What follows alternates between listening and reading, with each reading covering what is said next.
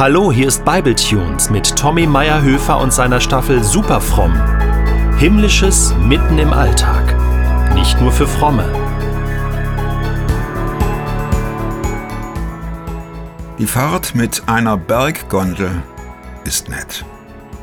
Oder interessant, vielleicht auch spannend, zumindest für die meisten Menschen. Wäre dem nicht so, würden sie ihr Leben dem Käfig am Drahtseil gar nicht anvertrauen. Was mich betrifft, ich habe keine Angst. Und der Blick in die Tiefe fasziniert mich, macht mir auch nichts aus.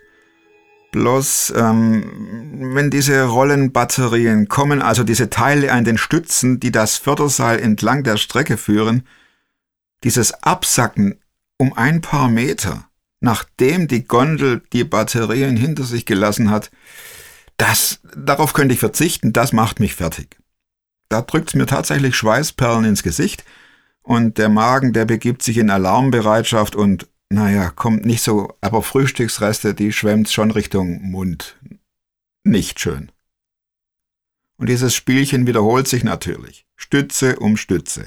Am Rand des Kollabierens. Oben an der Bergstation brauche ich dann einige Minuten, um wieder am Leben teilzuhaben. Ist es dann soweit, kann ich auch an der grandiosen Bergwelt teilhaben. Und ich denke ehrlich nicht an die Abfahrt, sondern ich genieße diese Berge und diesen tollen Ausblick. Dass mich bei der Abfahrt das gleiche Phänomen ereilt, ist klar. Aber ich denke nicht daran. Ich springe mit den Kids durch den Schnee, werfe ihnen Schneebälle hinterher oder bespreche mit ihnen die Wanderstrecke. Es ist alles sehr, sehr gut. Dass ich mit diesen Symptomen kämpfen muss, weiß ich schon vor dem Kartenkaufen. Aber deshalb da unten im Tal zurückbleiben? Natürlich, das wäre eine Option.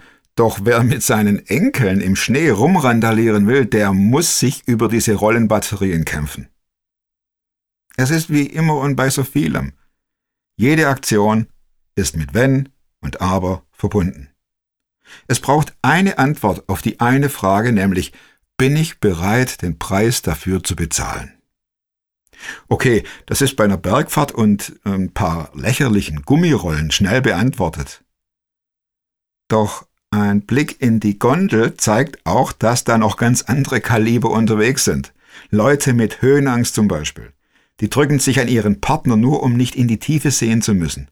Wieder andere hyperventilieren, stoßen Atemluft schnell und laut aus und brauchen den Zuspruch anderer. Aber die wollen hoch. Oder durch. Oder weiter. Und genau deshalb haben sie ein Ticket gezogen und stehen jetzt in der Gondel. Wer mit Jesus unterwegs ist, der kann nie ein Theoretiker sein. Das sind dann die, die immer nur im Schattental Café hocken und den Schnee nur von den Postkarten kennen.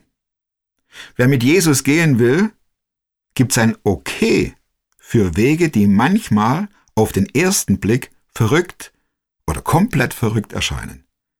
Es stimmt schon. Jesus breitet mit unsere Pläne für uns und vor uns aus, die Ohnmachtsanfälle provozieren. Da ist das Kopfschütteln noch die harmlose Reaktion. Ist so. Vermutlich rechnet Jesus mit unseren Ausrastern, mit unseren Schwächeanfällen, dass wir auf den Boden trommeln und sagen, so geht das nicht.